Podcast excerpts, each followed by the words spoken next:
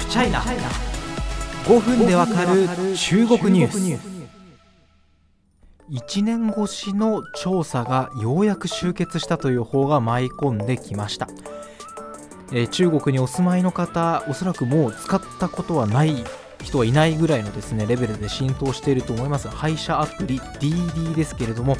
中国の規制当局罰金1640億円を課しました、まあ、理由としては違法な個人情報の収集ということで、え、違法にですね処理された顔認証やスマホ内のスクショ画像、まあ、こういうものが勝手に取られてた疑いがあるわけですがその数なんと延べ647億件に上るといいます。しかし DD をめぐる問題はこの個人情報問題だけではないと見られてます。詳しく解説します。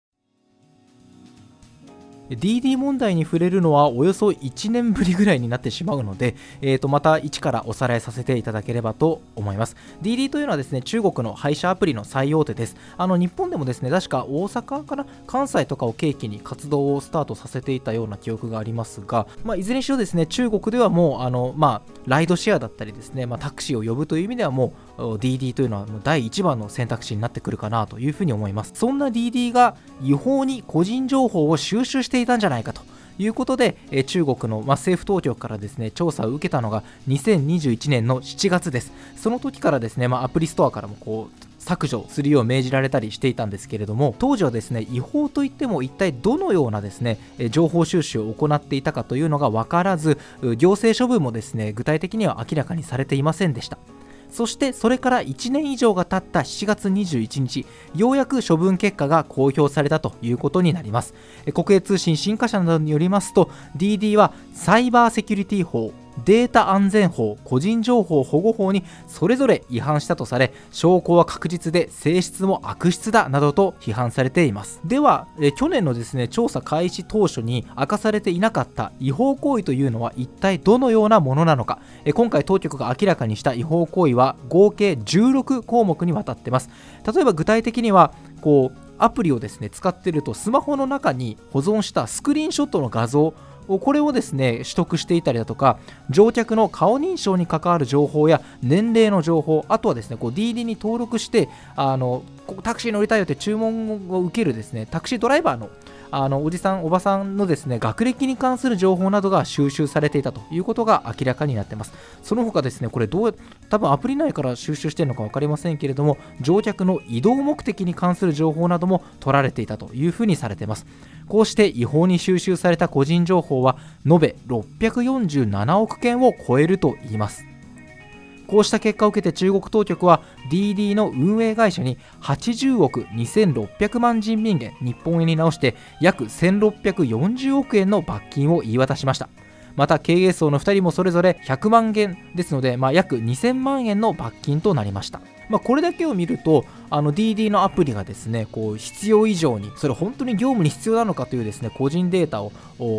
収集して貯めてたことをですね当局が見つけてやっつけたと、まあ、そういう構図になるわけですがどうも問題はそこまでシンプルではないようです。この DD が睨まれるきっかけとなったのはアメリカニューヨークの上場です。DD が上場したのはですね2021年の6月30日です。もちろん上場というのはそこからあの当日に突然パッとやるわけではなくてそこから長い準備期間をかけてやるわけですが長い準備をしてアメリカのニューヨークに6月30日に上場したということで2つの問題点がありました。1つはタイミング。6月30日、えー6月は31日ありませんから翌日は7月1日ですよね。これ2021年は大事な日でなぜかというと中国共産党創立100周年記念式典が開かれるというもう中国共産党にとってはですねもう歴史的な大イベントの日だったからです。そしてアメリカに上場するということで例えば監査会社などを通じてですね中国人のあの利用者のですね移動情報などが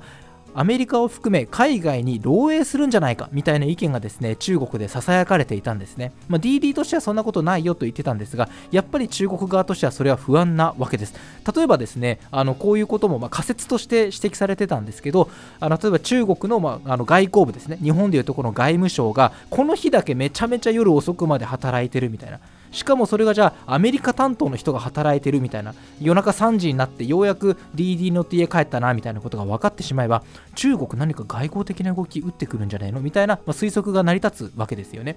こうしたことから非常にリスクが大きい。そして DD はそんなリスクの大きな移動情報というデータを一手に溜め込んでる会社だということで中国当局の警戒度がぐぐっと上がった可能性はあるんです。そして今回の処分の内容を見てみても中国当局 DD について国家安全に重大な影響を与えるデータ処理活動があったと指摘しています。そして DD の違法な操業は国家の重要な情報インフラやデータ安全に重大なリスクをもたらしたとまで批判してるんです。具体的にどんなまあ、国家安全に影響があったかっていうのはさすがに公開していないんですけれども今話したような仮説がすぐに思い浮かぶような内容です。DD はもう SNS でまあもちろん全面降伏という形ですね、えー、このことを戒めとしてサイバーセキュリティやデータ安全個人情報保護を強化し持続可能な発展を目指しますなどとする声明を発表しました。